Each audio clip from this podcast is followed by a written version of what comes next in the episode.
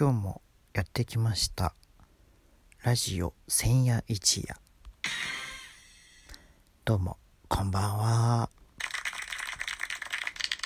もう毎晩毎晩なんかやっててほんでもってあのどんぐらいの人がこれをお耳にしてるのかと思うと、うん、まだまだかなと思うのでなんかいまいちやっぱり自分自身もいろんな方向性をもう探りつつやってるんですけれども今日はねあのー、この秋に聴きたい音楽ということでこの秋にというか秋に聴きたい音楽聴きたい曲ということでいうことでちょっとまああの まあ僕の乏しいライブラリーからね、いくつかご紹介をしようかなと思ってるんですけれども、あの、前一回ね、ハロウィンの時、ハロウィンの時に、あの、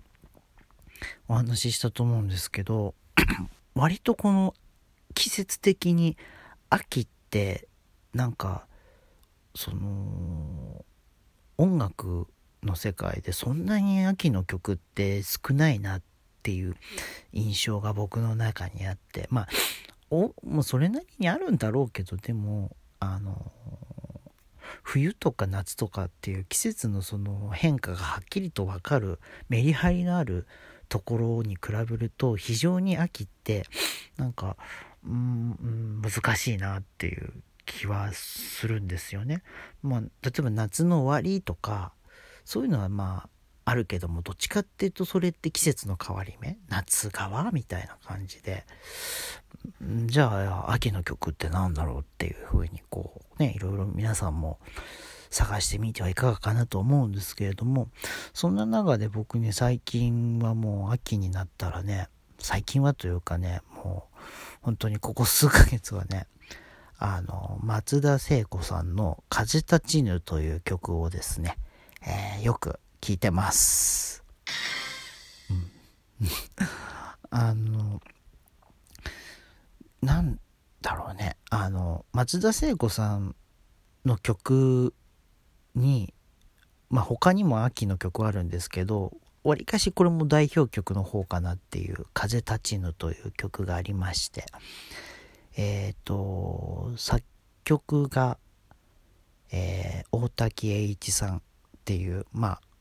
あのあれですね。あの幸せな結末とかあのシティポップとか結構あの独特のサウンドで有名な方というかね。あのなんかすごく独特の曲なんですよ。間の取り方というかなんか音の鳴り方というかすごいこうオーケストラとそのなんか絡み方というか、なんていうか、うまく表現ができない、この語彙力のなさっていうね。もうね、もう、ここに笑い声とか入れたいぐらいなんですけどね。うん。拍手とか入れといちゃおう。まあ、とにかくね、まあ、語彙力のない僕でさえもやっぱり、ああ、この曲いい曲だなと思ってよく聴いてます、最近。もう秋になったら聴きたいなっていうことで、風立ちぬという曲を選ばせていただきました。あの、まあ、単純にこれあのなんかね季節の変わり目というか、ね、歌の内容としてはなんかこうね 旅立ちますみたいなこうなんか新たな季節の変わり目に対しての新たなこう旅立ちみたいな感じで結構別れの曲だったりするんですけれどもなんかそのなんだ冬から春とかねあの要するに卒業シーズンの別れの曲とかとまたちょっと違って、うん、なんかねそのなんかちょっとまた独特の別れの曲なんだろうなっていう季節の変わり目夏からこう秋秋から冬っていう風な感じでなんかその季節の巡り方としてはそんなになんか別れのシーズンなのかなっっていう気もしないでもないけれどもなんかこうちょっとこう気分的にはなんかねその春からね春の冬から春っていうそのねなんか季節のほ本当にそのなんか人がよくこうなんだ動く季節というかそういうところの別れの曲って感じではなくてもう単純になんか普通のこう別れの曲というかねでもなんかその前向きな気分を変えていこうよみたいなそんな感じの曲なのかなとまあ思ってるんですけど非常になんかこう旋律が気持ちいいというか、うん、歌詞の内容もね是非ちょっとネットで検索して読んでいただければいいんですけれどもなんかね結構いいなって思ってます僕は。うん、やっぱり音サウンドが独特でもうなんかすごい奥行きのある音というかすごい音の壁っていうかねウォール・オブ・サウンドっていうんでしょうかね。あの昔のあのビートルズとかがあのねやってた感じのなんか音のこう反響がすげえみたいなね。もう語彙力がないという。そのそれぐらいのなんかすごい音音がすごくねしっかり作り込まれていてやっぱり独特の間間間があるんですよね。だか僕はそれが本当に好きでも本当に。でなおかつ歌詞の世界観っていうのがすごくこうね季節の変わり目にこうぴったりというか。だから僕はよく聴いてるしよく歌う最近。もう覚えたらもうとにかく歌いたいというか覚えて歌うっていうとにかく覚えて歌うっていうそれがね基本なんですけれども「うん、風立ちぬ」というまあどうなんでしょうね。最近は歌ってんのかな？どうなんだろう？わかんない。でも松田聖子っていうとねこうあの赤いスイートピーとかね青い珊瑚礁とかっていう結構あの往年のヒット曲がありますけれども。でも結構ほらあの人も結構季節ごとのねなんかヒット曲って持ってるじゃないですかね。やっぱ春は赤いスイートピー夏は青い珊瑚礁とかっててね。でもどっちかっていうと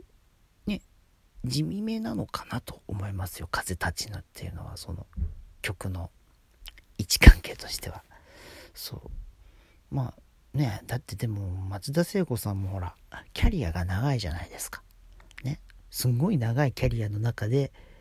そのたくさんのヒット曲というかたくさんの代表曲があってその中の「風立ちぬ」っていうこのなんだろう。どうん。すごヒットしたのかどうかはまあ僕もねそんなに詳しくはないんだけどもでもやっぱり彼女の代表曲として挙げられるであろう曲ですよね。うん、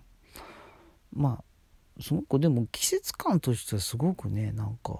マッチしてていいなと思いますよね。うん、この季節の変わり目になんかこうちょっと物悲しい感じ。やっぱだからその冬からうん冬じゃない。秋から冬っていうその変わる時の物悲しさっていうね。そう。なんかその春から夏とかっていうとまあ、冬から春春から夏っていうこの季節の移り変わりってすごく華やかじゃないですか。ね、その冬のその寒々しい風景からこう春のねこう明るい華やかな始まりの風景というそこに変わっていくっていう変化のね激しさというのもあるんですけれどもやっぱり変化がメリハリがあるのがまあ冬から春なんでしょうね。でもこの秋から冬っていうのはやっぱりちょっとこう全てがなんかこうね終わりに近づくというか季節の巡りで言えばもう最後の季節っていうのがまあね変化としてはそうかもしれないとだからそこのなんだろう情感ですねその情感っていうのが曲にこうぴったり合ってるのかなとまあ、僕は思ってるんですよね。それをこううまいことこうサウンドメイキングして、うん、こうそんでもってこううまいこと歌ってんのかなっていう気はするんですけどなんかまあ地味めな曲だけど結構僕は、うん、もしかすると赤いスイートピーより好きかなっていう気はします。であの特にね松田聖子さんってねあのゲイの人たちに人気じゃないですかこれも好き嫌いがまあそこでも分かれるんだけどわりかしこうねなんかゲイの人が好きなアーティストって言ってあげてくると松田聖子中森明菜とかね安室奈美恵、浜崎あゆみとか、もうね、そのもう上位に食い込んでくる。必ず食い込んでくるくらい。で、やっぱ松田聖子さんってすごい世界観がね、濃ゆいんですよね。うん、もうとにかくまあ、アイドルから始まり、こうなんか、ね、一人のそのアーティストとして、人間としてなんかすごい、ななんて言うんだろう。ね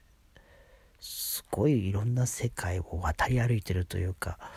本当に一言では語りにくい、そういう人ですからね。うん、そういうなんか濃ゆい人が好きなのかな。うん、こういうゲイの人たちってね、自分も含めて。うん、だから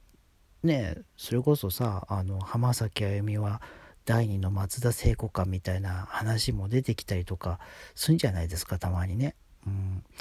でもやっぱ松田聖子って人はこう唯一無二な存在なんだろうなと思いますよね。うん。まあ、とりあえずね、そんな感じで、あの、秋の曲ということで、